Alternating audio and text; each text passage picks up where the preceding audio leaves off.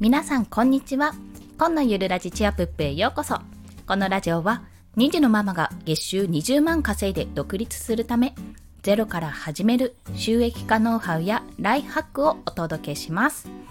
はい。今日のテーマは育児で身についた役立つビジネススキル3選についてお話しします。これはですね以前、えー、放送した回がありましてこれナンバー54マルチタスクの練習に育児が最適な3つの理由ということをお話ししてるんですね。それとはちょっとまた一歩進化しましてあこういうスキルもつくんじゃないって思ったことを今回お話をします。なので育児してて社会復帰できるのかなとか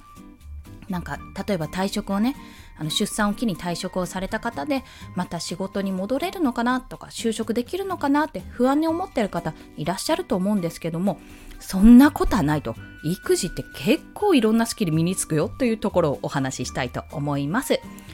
先に3選ということで3つのビジネススキルをお話しすると物事の習慣化。1つ目は物事の習慣化。2つ目は時間の効率化ですね。時間の効率化。で3つ目が伝わる話し方。伝わる話し方です。これですねちょっと今文章を直しながら 収録してるので大丈夫かな？物事の習慣化と時間の効率化と伝わる話し方です。はい。それでは一つずつ解説をしていきますね。まず物事の習慣化というところなんですがこれはね皆さん身に覚えがあると思います。これ育児で身につく物事の習慣化。まさに生活習慣が身につきますよね。そう。まず生活習慣がどうして身につくかというと子供にさあじゃあ食べた後は歯磨きをしようとか帰ってきたら手洗いうがいをしよう。って結構やっぱり私たち親の立場っていうのは子供にやってほしいことというのは再三酸っぱく伝えますよね。帰ったら手を洗って、まあ、その後すぐお風呂入ろうとか、まあ、いろいろご家庭によってルールがあるかと思うんですけども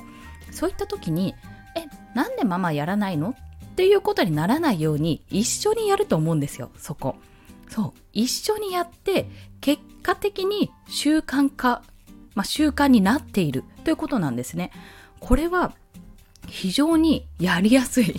そう、非常にね、物事の習慣化、物事を習慣づけるために、非常に効率の良いやり方だと私は思ったんですよ。というのは、えっと、今日今収録してるのが4月13日火曜日なんですけども、本日あのアップされていた、えっと、ボイスブロガー周平さんのボイシーの放送で習慣化の話をされていたんですね習慣をづけるためにちょっと間違った方法3つみたいなことかなでその時に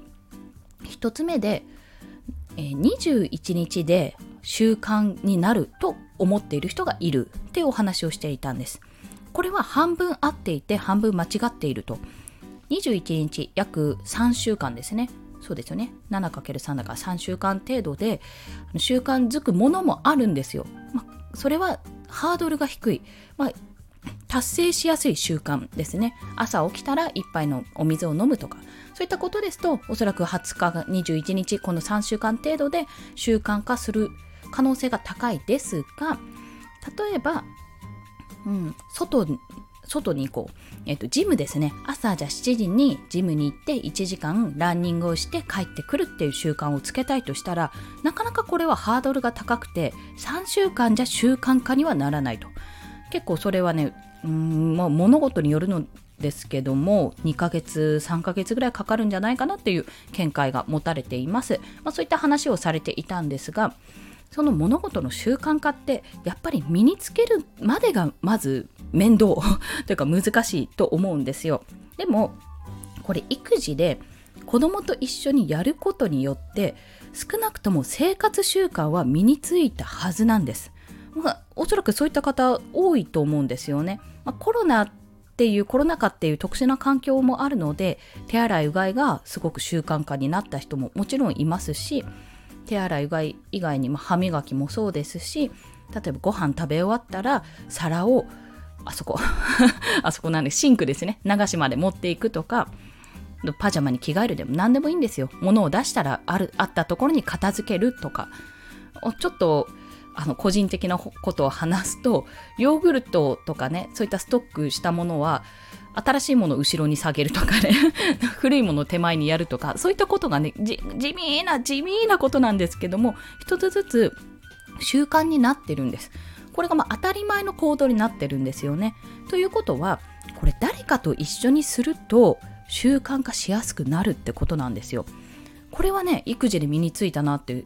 ものすごく感じておりまして、まあ、現在この私が音声配信を4ヶ月目か4ヶ月経ったぐらいかな、ま、200放送はとっくにちょっと超えたんですけども、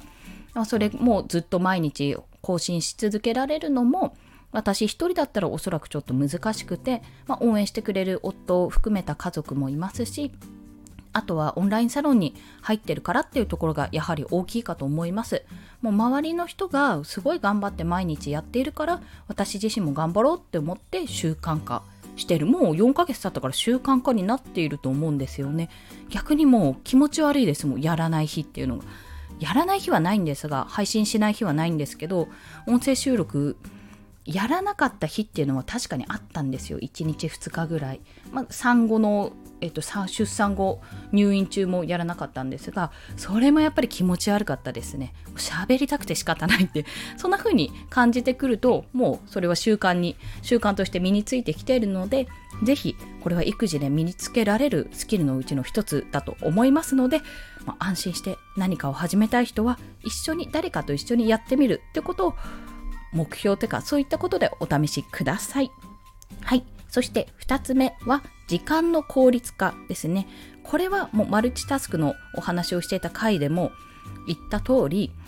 本当に子供がいると生活がガラッと変わるんですよ。今まで自分中心で良かった生活が子供中心の生活になります。そして時間が思いっきりなくなります。もう確実に。確実にね、本当なんか自由に一日どっか行ってきますなんてことも全くもってなくなります。まあ、これはまだ我が家の子供が小さいからっていうことも影響しているんですけども、そう考えると少ない時間でいかに効率よく動くかとか効果的な行動をとるかっていうところに視点がいくわけですよね。なので時間の効率化については結構ね結構シビアに皆さん頑張っていると思います。これがやっぱビジネスにおいては重要なんですよ。いやあのパートでもパートなんて特に時間が決まってますから誰々残業しないで帰るために自分がもうここで終わらせるためにじゃあどうしたらいいかってシャキーンって考えるじゃないですか。まあそういったことでやっぱ決められた時間の中でいかに数を数をこなすというかやっていくかっていうことを考えながら日々生活していくのでこれもビジネスには役立つと考えております。そして最後、伝わる話し方ですね。これは育児で、あの、もう育児がだいぶ進んだ方とかは、ああんな時もあったななんてお話もあるかと思いますが、ちょうど幼児期、今、1歳から2、3歳ぐらいの時、だんだん言葉が喋れるようになった時に、ものすごくね、あの、どうやったら伝わるんだろうっていうことを考えるんですよ。本当に。まあ最初のうちはあんよとかねんねとかにゃーにゃーとか言っていたのがだんだん靴とか歩くとかもう寝るとかそういったことになっていくんですよ。子供ってすごいですよね。2年3年ぐらいでこんな目まぐるしく成長を遂げるのかと思うくらい。でそんな時にやっぱ成長段階に合わせて話し方伝え方が変わっていきます。ね、やっぱ我々は、まあ、子どもの安全を守るためもそうですし、まあ、今後ねあの独立していく独り立ちしていくためにその時のためにやっぱり生きていく術とか社会でねどうやって暮らしていくか生活していくかっていうのを教えていくことが多いというかまあそれが第一だと思うんですよ子育てっていうのは。でそんな時に伝わらないと結局意味がないんですよ。こっちが一方的に話しているだけでも相手に伝わってなければ意味がない。となるとどうやったらこの子に伝わるか。どうしてご飯を食べなきゃいけないのかとか。私はこうしてほしいとか。どうして火にでガス代ですね。我が家ガスなのでガス代に近づいちゃいけないのかと。遊んじゃいけないのかっていうのをやっぱり伝えるために本当にここは試行錯誤を繰り返すところなんですね。特に子供なんでダメって言ってもやっぱり気になるじゃないですかそこ。なんでダメかって理解するにはまだ早い時期とかいろいろあるんですよこれがね、まあ、そういった伝わる話し方ってやっぱりこれ、まあ、ビジネスだけじゃなくてもう生活全般において必要なスキルなんですけどももちろんこういった発信作業にも必要なところでどうやったら相手に伝わるか相手にどうしてほしいかという視点で、こう伝え方何パターンかこう考えてあこれは伝わらなかったなってあこっちは伝わったって。あこれは50%ぐらい伝わったなって試行錯誤を繰り返しながらこう育児で身につけていっている本当に最重要のスキルです。スキルだと思います。じゃなくてスキルです。なので今回育児で身についた役立つビジネススキル3選ということで物事の習慣化時間の効率化伝わる話し方この3つについてお話ししました。これはまあ、もちろん独身の方とかお子さんいらっしゃらない方でももちろんビジネススキルとして身についてるものだと思いますただ特にあの育児子育てを通じて子育てを介してこういったスキル格段に身についているはずなのでもしこれから職場復帰しようとか仕事探してみようって思ってる方がいたら大丈夫ですと。そんな育児してて何もしてないわけじゃないスキル身についてますからということをお伝えします。そして今日の合わせて聞きたいというところなんですけども、えっと、今回はですね、伝わる話し方の点でお話ししたいんですが、えっ、と、ごめんなさい。今、パソコンが暗くなっちゃった。はい。えー、伝わる話し方のところで、オーディブル版、うん、噛んだ。オーディブル版だったら実質無料で聞ける本があります。おすすめ本ですね。もしかすると過去の放送を聞いている方は、あ、これかって思われる方いらっしゃるかもしれませんが、人を操る禁断の文章術。メンタリスト DAIGO さんの本ですね。こちら、あの伝え方、まあ、基本的に文章術と書いてあるのでメールとかテキストメッセージとかそういったことで結構使える文章術が書かれているんですけれども文章で書けるってことは会話文とか、まあ、こういったコミュニケーションにも使えるこの文章術これがね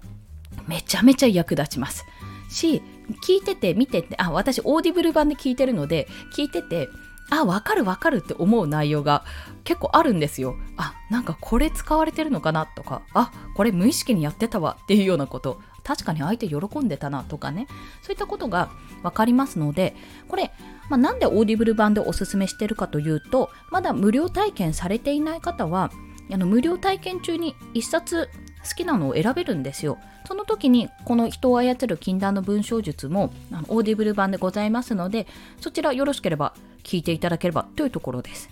なおかつ しかもあの無料期間中に解約したら、まあ、大抵ねその商品って聞けなくなったり見あの見れなくなったりするものなんですけどオーディブルってそんなことなくてあのアプリ消さなければずっと残るんですよね。まあありがたい。なので実質無料で一冊読める、あ、聞けるか、聞けるっていうことなので、もしご興味ある方はぜひお試しください。というところでリンクを貼らせていただきます。あと、冒頭で申し上げたマルチタスクの練習に育児が最適な3つの理由という放送もしておりますので、そちらのリンクも合わせて貼ります。はい。そういったお話でございました。それでは今日もお聴きくださりありがとうございました。コンでした。ではまた。